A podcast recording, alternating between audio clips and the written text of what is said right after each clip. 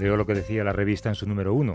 Estábamos hartos de malas traducciones del Melody Maker, de páginas emborronadas con pueril amor de fan, de ruedas de prensa vergonzosas. Nos subieron los colores cuando supimos que Greg Lake había afirmado que aquí la prensa especializada estaba peor preparada que el público. Se nos subieron los colores profesionales, pero nos alegramos coincidía con nosotros en una idea fundamental, la de que el público apiñado en torno a los conciertos y a los discos se merece una información mejor, más directa, menos convencional y un trabajo crítico más responsable, menos rutinario y sobre todo menos cómodo. Esto que he leído eh, es eh, lo que aparecía en la fe de bautismo de Vibraciones, una revista mensual especializada en música que llegó a los kioscos hace justo 40 años, en octubre de 1974. En esta sección de periodismo que tenemos de vez en cuando en el programa solemos hacer crítica. Hoy queremos hacer homenaje, rendir homenaje al periodismo musical y sobre todo a una publicación que descubrió otros mundos musicales a toda una generación, esa revista Vibraciones. Gervasio Sánchez, ¿cómo estás, Gervasio? Hola, buenos días. ¿Cómo descubriste tú esta revista? Bueno, yo tenía 14 años, estudiaba quinto de bachiller y desde muy pequeñito había ido siempre a comprar la prensa y los, eh, digamos, los cómics. Mi padre me mandaba a comprar la prensa y me dedicaba a veces a unas horas a ojear las otras revistas que no podía comprar.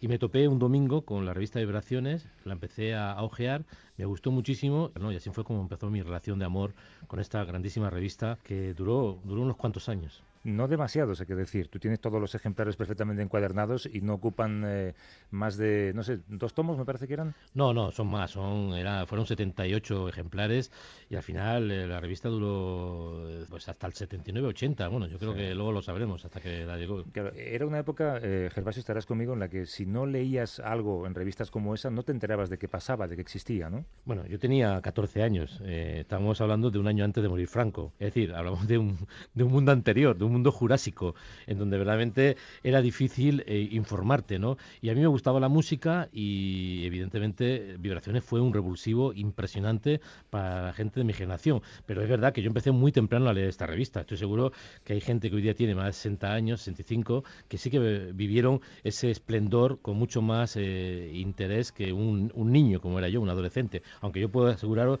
que la revista la compraba religiosamente cada mes y me la leía de punta a punta. Vamos a hablar de periodismo musical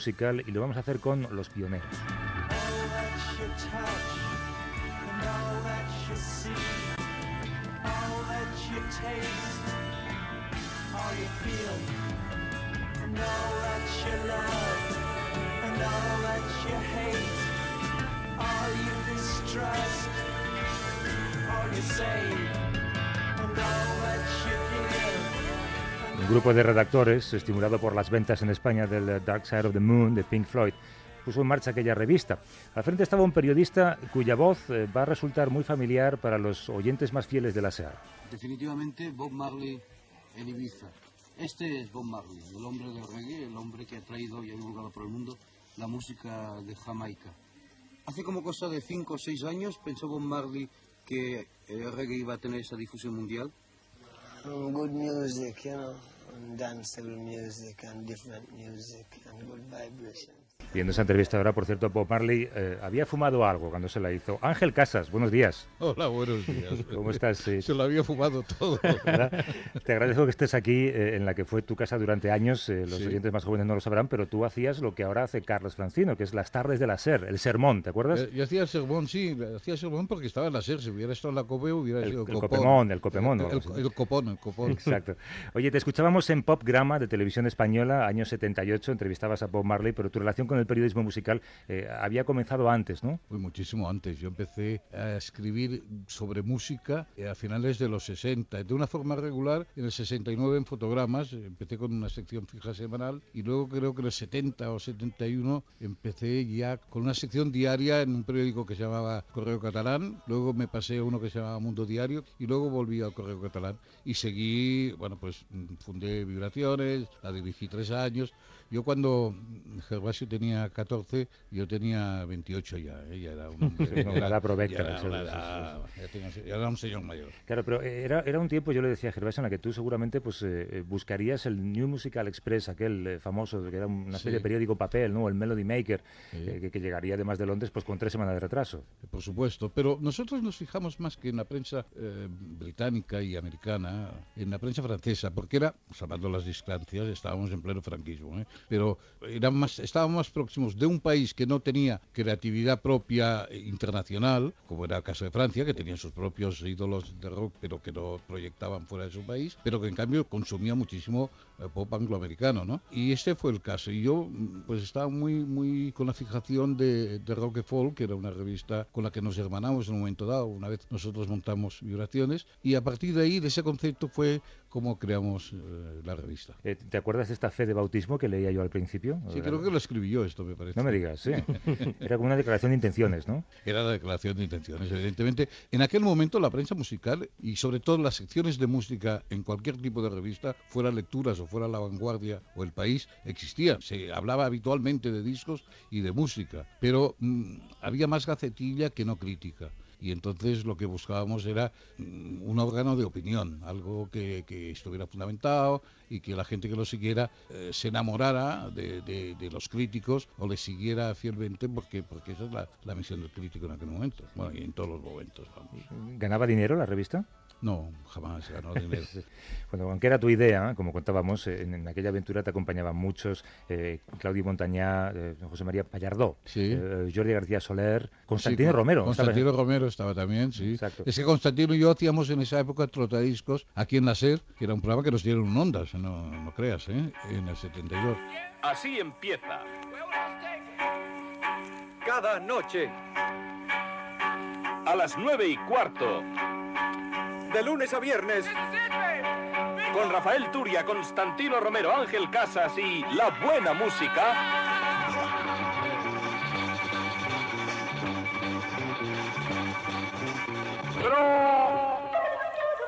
¡Tadiscos!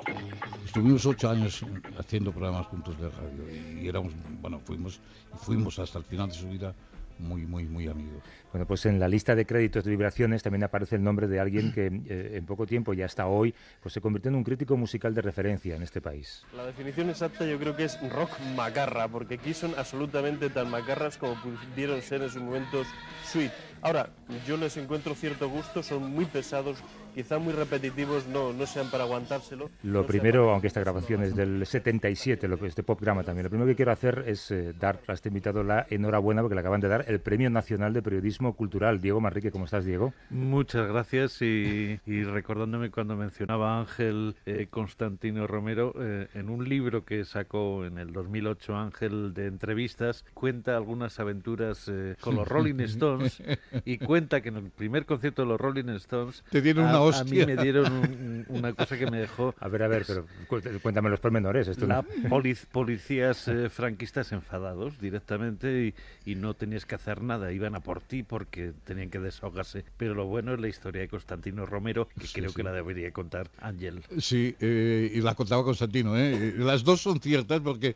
Diego podrá constatar la suya, supongo. Pero Constantino mm, llegó tarde al concierto del Rolling Stones del 76. que ya tiene delito, pero bueno. No, no, llegó tarde porque era doblador y entonces tenía varios stage mm, que tenía que, que hacer y, que, y tal. Y ya él ya sabía que había muchos teloneros antes que los Rolling. Y tenía su entrada, descendió por la Avenida Marina, me parece que se llama, allí en la Plaza de Toros, la Monumental, y cuando estaba a punto de llegar a la plaza, una carga policial empezó a dar hostias a la gente que estaba ahí delante porque parece ser que había gente sin entrada y que querían colarse. Entonces Tino no hizo nada más que correr como los demás. Dio la vuelta a la plaza, por el otro lado intentó lo mismo y otra vez otra carga policial. E intentó por un tercer camino y otra vez una carga policial. Y de golpe y porrazo pensó, oye, yo tengo mi entrada, ¿para qué coño tengo que correr? O sea, yo ¿Qué, qué hago yo corriendo? no? ¿Qué hago corriendo yo? Tino era un tío de casi metro noventa, muy fuerte. En su vida había hecho gimnasia, pero era un tío que tenía un brazo durísimo. Y entonces, de golpe y porrazo, se planteó que no quería correr y entró de frente a la policía. Pero entonces la policía le vio y fue a por él. Y un policía le sacó la porra y claro, el tiro se puso a correr. Pero cuando ya tenía la porra encima, cogió y con las dos manos dio un golpe para atrás y le dio en todos los huevos del policía. El, policía se dobló, cayó redondo y, Tino tuvo la leche de que no le vio nadie. o sea, porque, si no, acaba, acaba en la Puerta del Sol. No, no, en Vía Laetana, aquí tenemos ya, teníamos nuestra propia delegación torturadora, que era la Vía Laetana. y, y, y al final se alargó, pero dio la vuelta y volvió y entró, entró concentrada, pero pegó una hostia a un policía, que, es una cosa que todos hemos deseado y que nunca hemos conseguido. ¿Tú, Diego, recuerdas cómo te metiste en ese lío de vibraciones? Me atrajo mm, Ángel, eso era el año 75 y empecé a escribir a la vez para Vibraciones y para la revista, para el semanario Disco Express. Eh, pero evidentemente mm, la revista chula era Vibraciones. Eran colores. Por el, color, por el papel. y las eh, fotos, ¿eh? Y las fotografías de Vibraciones eran fantásticas. Luego tenéis que hablar de eso, ¿eh?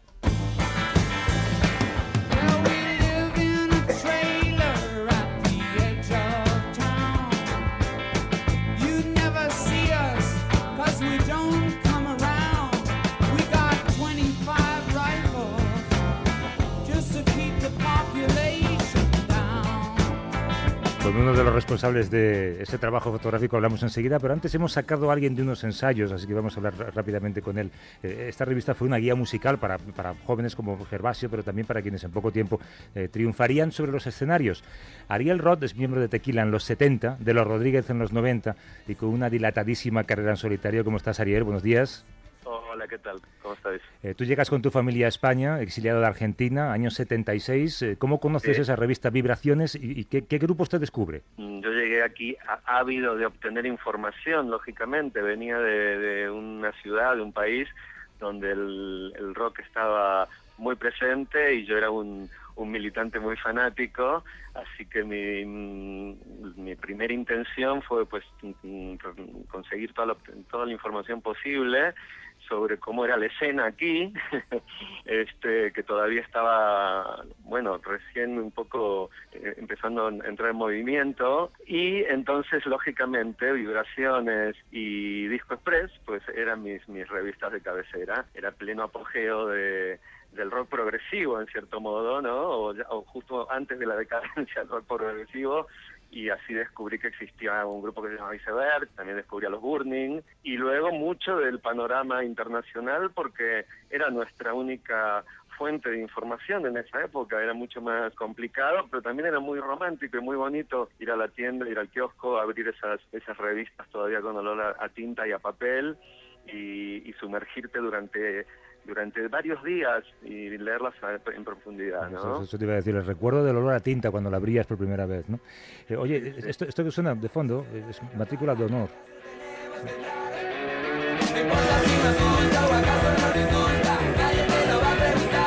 Era el, primer LP de Tequila, eh, sale en el año 78. Claro, supongo que en esa época era importantísimo salir en vibraciones, ¿no? Era muy importante y bueno, y para nosotros que en cierto modo este, rápidamente, digamos que los más ortodoxos del rock empezaron como a, vernos como un grupo moña, digamos, este, que Diego Manrique de repente nos dedique una página y, y, ponga tequila en el lugar donde yo creo que siempre debería haber estado, como una, una fantástica banda de rock juvenil, este, para nosotros fue un orgullo tanto que creo que todavía guardo ese número, si no me equivoco, con Divo en la portada. Diego te está escuchando. no sé si se lo cree. ¿Conservas muchos ejemplares de vibraciones? tendría que mirar, porque yo tengo ahí como una, una zona en la que prefiero casi no meterme, porque cuando me meto, si me pongo a, intentar hacer orden ahí puede ser una locura, pero sí que las, las guardaba, por supuesto. Este, era eran revistas lujosas, ¿no? Sí. Incluso caras, creo. Sí, sí, con un 50, material... 50 pesetas, perdona. Es una pasta en la 50 época. pesetas, 50 vaya. pesetas, ¿eh? Oye, eh, Ariel, y si hacemos una comparación con la situación actual de la crítica musical y de la prensa musical, eh, si- ¿significan ahora las revistas algo en comparación con lo que significaban en esa época? Creo que hay algún algún tipo de revista tipo Ruta 66, así que adoctrinan un poco. Tengo que confesar que el 99% de los grupos de los que hablan no los conozco, pero mm, lo que yo noto como entrevistado en los últimos años es que, bueno, ha habido como una especie de é- éxodo masivo de gente con, con información seria, con preparación y últimamente te lleva sorpresas como que en periódicos prestigiosos pues te manden a alguien que prácticamente no sabe nada de tu vida, ¿no? Lo cual es lamentable. Bueno, Diego, pues no sé si quieres eh, agradecer a este chico que conserve eh, aquel artículo que escribiste 25 años antes de ser Premio Nacional Era- de Periodismo Cultural. Era chico en esa época, ahora yo no lo soy. No, eh, son, son tiempos totalmente diferentes porque el- de la misma forma que la música se ha banalizado porque es una commodity, es un, es un producto que se supone que tiene que ser gratis y estar en todos los sitios, en aquel tiempo eh, estaba muy mitificada y realmente eh, éramos mm, mitomanos, es decir, poco. eh, éramos eh, miembros de un culto de adoración a una, a una música muy difícil de, de conseguir y muy, y muy difícil y, y muy mal vista. Y además estaba el vinilo, Diego, que, que, que eso era un objeto del deseo. ¿eh? Eh, esa cosa eh, tenía una magia muy especial tener un vinilo. A mí cuando últimamente leía todas las noticias sobre la familia Puyol y Andorra, digo, caramba, si yo a Andorra lo que iba era a comprar discos. Otros iban a otras cosas. ¿no? Por cierto, por cierto, yo compraba, yo no compraba vinilo, yo compraba casetes, porque Eh, también, en mi las casa- gasolineras. en no, en la no, los discos buenos los compraba en, en la, en la tienda de discos, pero compraba casetes y tengo muchos casetes guardados de aquella época porque en mi casa no había espacio ni para meter un, un, un tocadiscos, ¿no? Entonces recuerdo a mi madre gritando, diciéndome, baja el sonido, baja el sonido. Y yo le decía, no, no, que estoy escuchando el último disco de vibraciones. Bueno, pues eh, oye, Ariel, eh, sé que te hemos sacado de los ensayos, eh, creo que estás eh, a punto de salir de gira con tu último disco, ¿no? La Huesuda. Bueno, nos vamos a, a- a Colombia, que ahí sí que realmente estamos- es el rock está viviendo un, un gran momento. Vamos a un festival en Medellín que tiene muy muy buena pinta. Ariel Roth, un abrazo. Bueno, hasta luego. Saludos, Diego. Hasta saludos. luego. Chao. Chao, chao. Good times for a change. See the look I've had can make a good man turn bad. So please, please, please, let me, let me, let me, let me get what I want this time.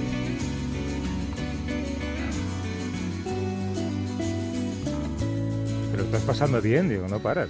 Eh, mm, con, Morrissey me pasa. eh, las canciones de Morrissey me encantan. El personaje es odioso, es insoportable.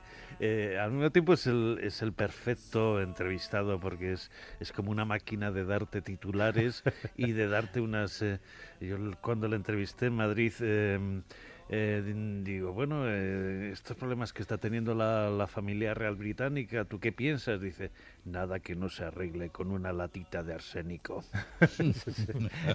Oye, eh, Ángel, antes co- comentábamos sobre el valor gráfico que tenía también la revista Vibraciones. ¿Cómo es esto de que tú un día vas a una carnicería y te encuentras con un fotógrafo? No, no, no, no, no, no, Yo no voy a la carnicería. Bueno, no, no me importa ir a la carnicería, pero no, no es el caso. Sino que hay un chico que sus padres tienen una carnicería y que a través de mi suegra, pues me dicen, oye, hay un chico que hace unas fotografías estupendas que ha ido a un concierto por la patilla, que era el Centro Tool, que fue Este era el currículum. Sí, y, cuando yo- y que ha hecho unas fotos muy bonitas. Te las queremos enseñar. Y digo, pues que venga, porque estamos. Era el primer número de vibraciones, habíamos sacado, me parece, o aún no lo habíamos sacado. Eso nos lo explicará él. Eh, sí, y entonces el chico se presentó. Y aluciné, me parecieron unas fotos magníficas y dije, oye, quédate de fotógrafo de la revista porque no teníamos un fotógrafo fijo. Y ya la avisaste que era sin cobrar, además, ¿no? Es- No, no, no, no, cobró, no. cobró, cobró, Sí, sí, cobró, sí, cobró, sí, sí, cobró, sí. cobró, cobró. Francés Fábregas, ¿cómo Bueno, estás, Francés? hola, ¿qué tal? ¿Qué tal? Esto, Ah, esto es así an- como lo recuerda sí, Ángel. bueno, antes que nada, felicidades Diego. Gracias. eh, y felicidades Gervasio también por el premio fotografía que estoy al tanto de... Muchas gracias. Bien. Bueno, yo hacía mi book porque dentro de, de mi zona en San Just, que es un pueblo cercano de Barcelona, en, en los tiempos ah, franquistas, pues yo era de alguna manera un grupo activista de buen rollo cultural. Activista del buen rollo cultural. De buen me rollo cultural. Joder. Sí, sí, sí, sí. sí.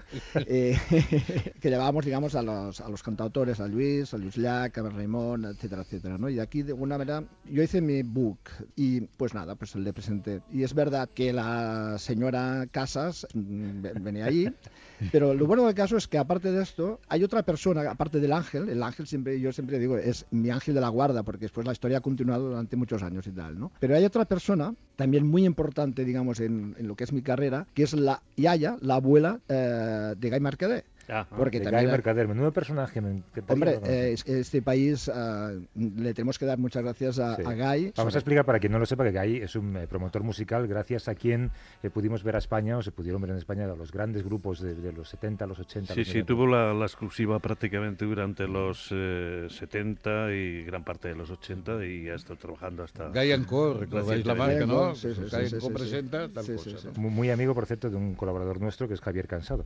Creo que vive por allí, en las montañas ahora, ¿no, Ángel? Ya hace tiempo que no le veo a Guy, ¿eh? pero Sí, tiene una Francis- maravillosa masía Bueno, en yo- Girona. Sí, Guy, Guy, eh, de vez en cuando tenemos una amistad eh, fantástica y de vez en cuando te llama para preguntarte no sé qué, pero a la una de la madrugada. a horas intempestivas, sí. Esta es una de las sí, sí, características una de características de Guy, sí, Sí, sí, sí. Y, y lo que habrá visto ese hombre en los camerinos de, los, eh, de las grandes... Afortunadamente se le ha olvidado.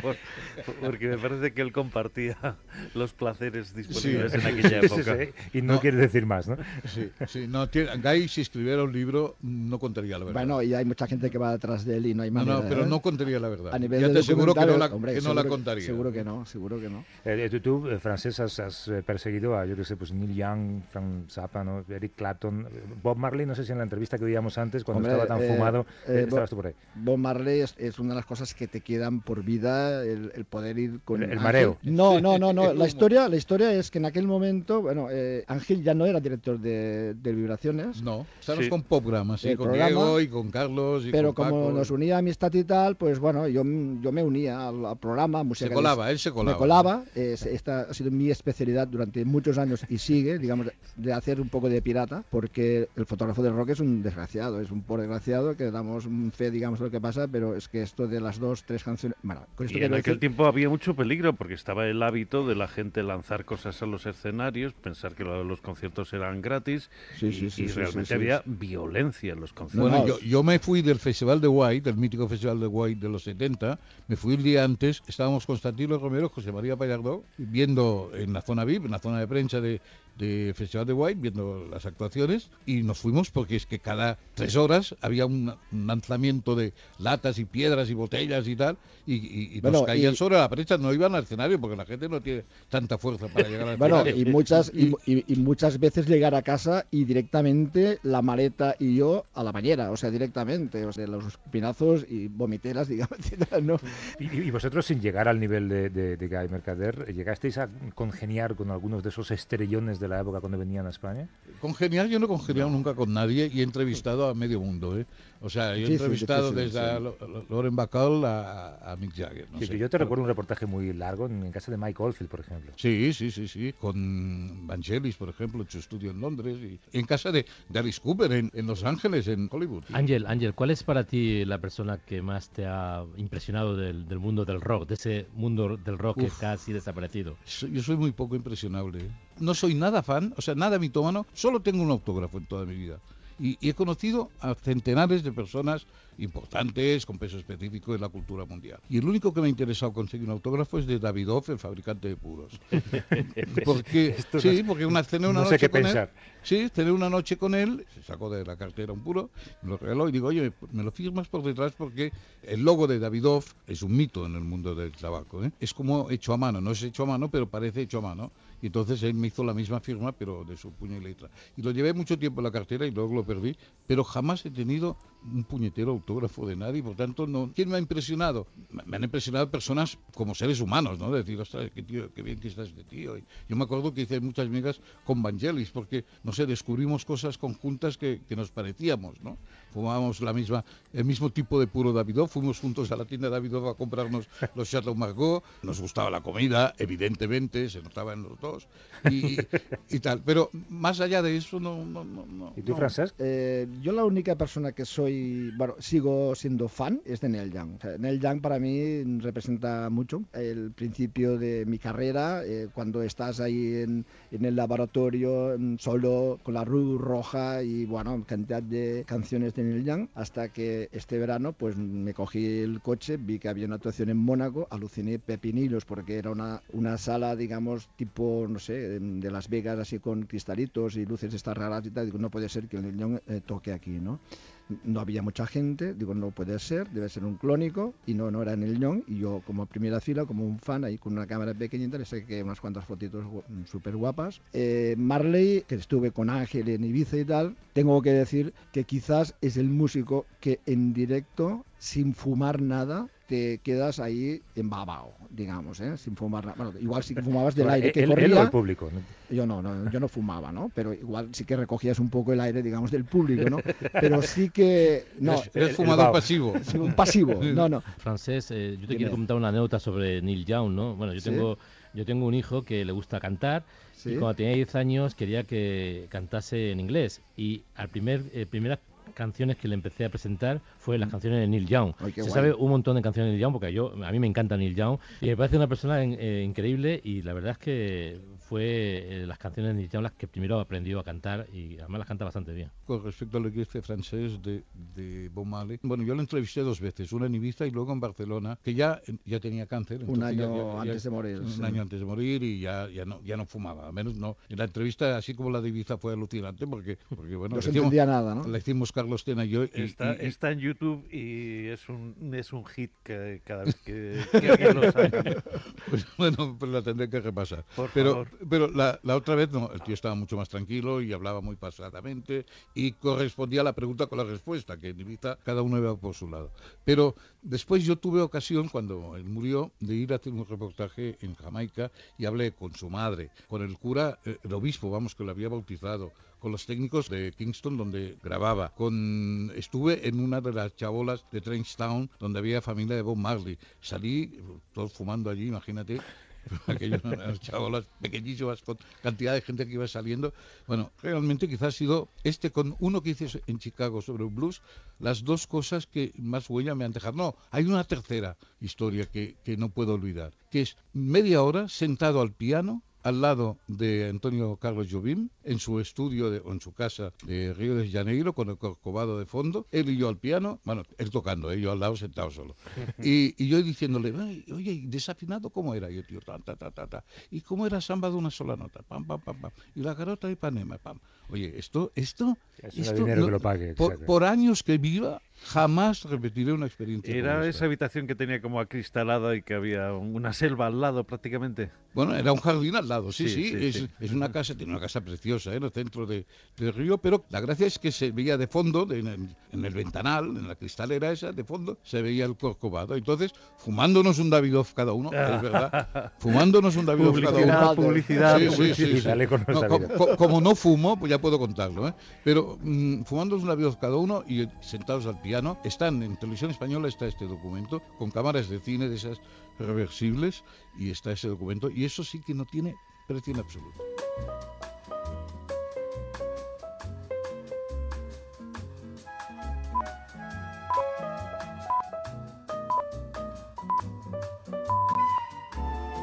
Hablamos de periodismo musical, eh, el esplendor de esa revista Vibraciones iba acompañado de la consolidación de la democracia también en esos años, ¿no? Eh, pero también de la efervescencia de la música en España. Eh, ahora os planteo un tema un poco más complejo. Eh, ¿Había también un público que exigía más calidad entonces, Eh, más, más reportaje, más información? Había una necesidad de saber eh, y nos benefició el hecho de que de una forma tácita se decidiera que el rock era uno de, las, de los signos de, de modernidad. En los años 50 y 60 la información sobre el rock, si vas a las hemerotecas y la quieres buscar, está en sucesos. No está en Mm, mm. cultura ni, ni en espectáculo, no, es real, porque, Sí, sí, sí, porque us- usaban cualquier cosa para burlarse de ello, para eh, las, las fotos esas manipuladas de los Beatles calvos, defectos de la, de la democracia occidental, ¿no? Y eh, sin embargo, a partir de los 70, pues hay una demanda brutal y eso nos permite el acceso a, a muchos medios, a televisión. De hecho, el, el que nosotros llegáramos a tener dos horas en la segunda cadena de televisión española, Ángel, Carlos Tena, etcétera, etcétera, eso es tan asombroso que solo corresponde al deseo de, de demostrar que qué moderna e- era aquella televisión Bueno, española. y, y que había era los años de la transición y que todo valía. Todo era nuevo, ¿no? Todo era- sí, sí, había que descubrirlo todo, ¿no? O sea, y hubo un fenómeno que, que Diego seguro que ha contemplado mil veces y yo creo que fue muy importante, que fue la irrupción de la CBS en España. Es decir, antes los discos de CB los de Bob Dylan, o si, si es que llegaban, Los muy llegaban a- pocos, muy a, pocos. través de Discofon, que era su distribuidora, que era una compañía que tipo Belter, una compañía, a, a ver, con todos los respetos, eh, pero que hacían pues mu- mucha copla, mucha canción española, eh, vamos, Manolo no- Escobar, tal. Sí, no, no, no había un criterio, sino que editaban discos. Y de Cowboy por razón aparece CBS en España y saca pues Chicago, pues, saca Miles Davis, saca todo lo que tiene ahí. Sí, claro, eso cambia. O sea, nos llegan de verdad los discos. Es que antes es que ni llegaban. Eh, aquí en la cadena SER me acuerdo que nos llegaba material a través de Billboard. Teníamos una suscripción en Billboard y entonces Billboard editaba en single las novedades mundiales y las repartía entre todos los suscriptores del mundo entero, ¿no? Y así conseguíamos primicias antes de que se editaran aquí o que muchas veces ni se editaban. Y yo creo que la aparición de CBS y luego todo lo que vino detrás, Atlantic, etcétera, etcétera, pero sobre todo CBS, no sé si estás de acuerdo conmigo, Diego, pero, pero fue importante. Fue muy importante, pero sobre todo es el, el espíritu, la gente, el entusiasmo con el que se iba a los conciertos, se arriesgaba uno a, a recibir una paliza o a que el concierto se suspendía y aún así el entusiasmo no bajaba. Era todo un acontecimiento realmente. Iban gota a gota, o sea, de uno en uno. Sí, los sí, conciertos sí, sí. había un concierto, bueno, pues cada cada X tiempo, ¿eh? No, no, no, no, no había dónde escoger. O sea, era el día que venía Franz Zappa, era el día que venía Jethro Tull, era el día que venía Lou Reed. Claro. sí, sí, sí, sí. Y en tu caso, Francés, que la, Sí. la- la, ilustración fotográfica de aquella revista, en comparación con el trabajo fo- fotográfico que se hace ahora en conciertos, ¿ha cambiado mucho? Hombre, ha, ha cambiado un poquito. La verdad es que ahora se imprime mucho mejor directamente, ¿no? Yo, cuando ves la impresión de ahora y, y- y- o la impresión a nivel de, foto- de fotografía para exposición, ostras, es un, eh, es un goce, ¿no? Es- ¿Sabes una cosa, Ángel? Hace un tres años encontré todos los números de vibraciones Joder, en, no el, en museo en el Museo de Arte Contemporáneo de Castilla y León. No me lo en el. MUSAC. Todos los Sí números verdad, sí. expuestos en un museo de arte contemporáneo. Cuidado, ¿eh? Estamos hablando de cosas serias. O sea, que sin revista, esta revista que tú hacías, eh, que, nos- que yo pagaba por 50 pesetas Sí. y que tú no pudiste vivir de ellas, hoy día es eh, motivo de Museo de Arte Contemporáneo. Pues mira, al menos eso, ¿no? Yo lo, lo- sí, lo que tengo que decir a nivel, digamos, esto de, de- de- del ángel que casi se arruinó, lo que sí que tengo que decir que a mí me pagaron siempre. ¿eh? Poco, pero pagaron. Esto es importante. Sí, a mí eso me, me está chocando mucho porque después de todo, de, de Vibraciones, salió al mismo tiempo una de las grandes revistas de la izquierda eh, española teórica, Topo. El Viejo Topo, y al mismo tiempo, sí. eh, contémoslo todo, salieron también publicaciones de Destape. Y luego eh, eh, la propia Vibraciones tenía como suplemento que se llamaba Popster, que era un- un- una publicación que eran fotos de fábricas básicamente, Sí, sí, sí, que era sí. De los un- grandes conciertos, sí, digamos. mo- Eh, monográfico y que se des- o sea, había por un lado toda la letra impresa y en el otro lado era un póster enorme que te podías colgar en la Y, pared de había- y tamaños había de eso, eh, Y de con- señoras. con guitarristas y, y, y con señoras. o sea, gente vestida y gente no vestida. Y sí, sí, sí, sí, Y- y sí. el, procedimiento francés para hacer las fotos mismo. Señoritas que fuman y te hablan de tú había colgadas en, en- en- en la pared. Perdona, Javier. No, no, te preguntaba el, el proceso de hacer las fotos. Tú comentabas antes lo de las dos canciones, que es que solo puedes hacer fotos en las dos primeras, ¿no? O en las tres primeras, Sí, y sí, luego sí, os echaban. Ahora es igual. Mm, Yo pienso que es peor. Pero yo en aquel momento ya había muchas veces que ya ni, ni recogía ni el pase, el fotopass de las dos o tres canciones, porque a ver, los, las dos o tres primeras canciones, o sea, son las peores canciones, tanto a nivel de luz como a nivel de, de sonidos. Y ya lo que hacía, me compré una, una maleta tipo Flowers. Flowers es un personaje aquí en Barcelona, sin que algu- alguna vez a alguien le tendrá que hacer un homenaje sin interesante. Otro fotógrafo, pero Sí. mucho más bohemio. Y claro, como uno es de estatura normal, me, me- me metía dentro del público, iba en plan lo que decía, en plan pirata, y me pasaba todo el concierto haciendo, haciendo fotos, o sea que... Y nunca tuve problemas, digamos, con la organización, sí con la gente, lo que decía antes Diego, pero bastantes problemas, ¿eh? O sea, sentirte más o menos atracado, menos mal que ya lo sabía, iba con los bolsillos vacíos y tal, pero tengo momentos muy complicados con esta historia, ¿no? Eh, oye, Diego, uno tiene la idea de que en esa época eh, ser crítico musical pues podría significar ser agasajado por las discográficas para que hablaras bien de un disco, porque era la manera de pues venderlo, ¿no?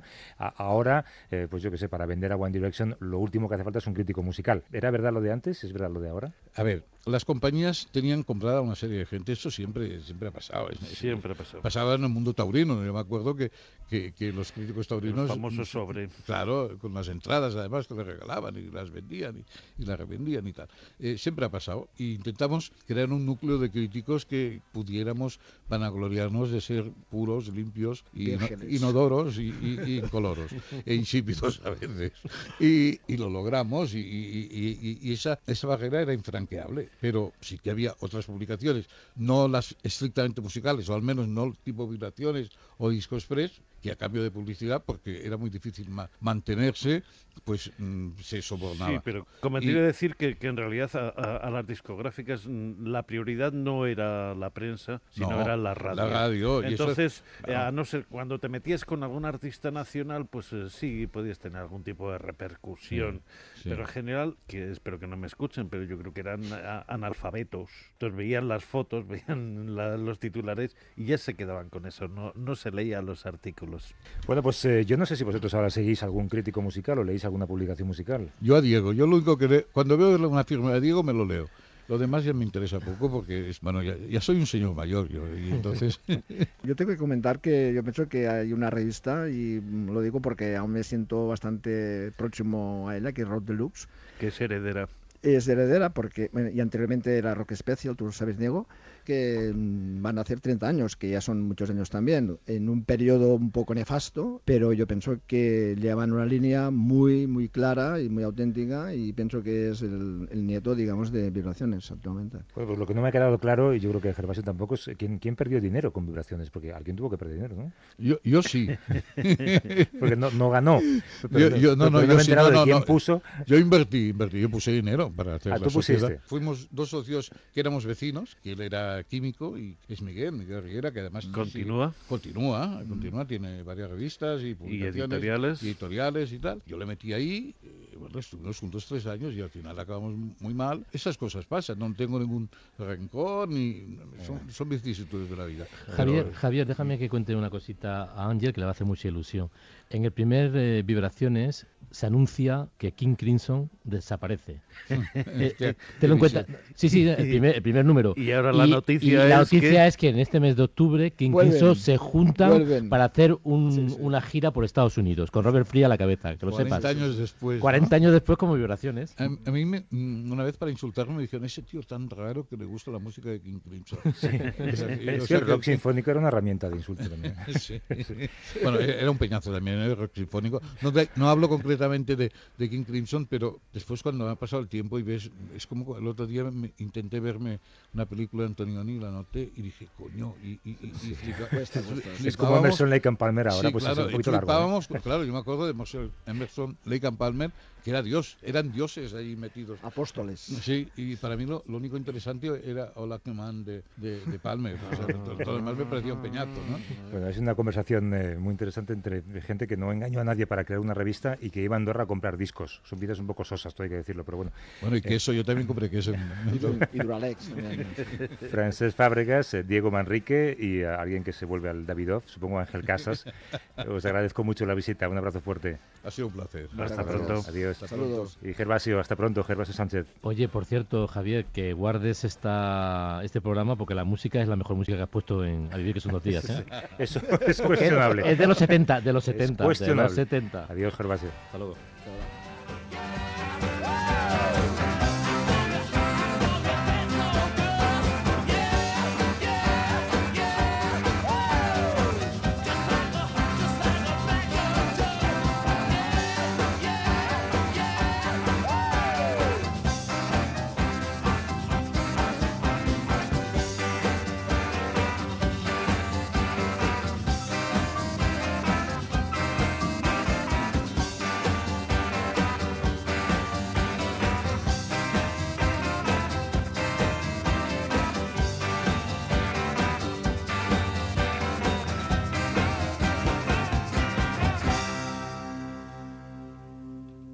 A vivir que son dos días. Javier del Pino.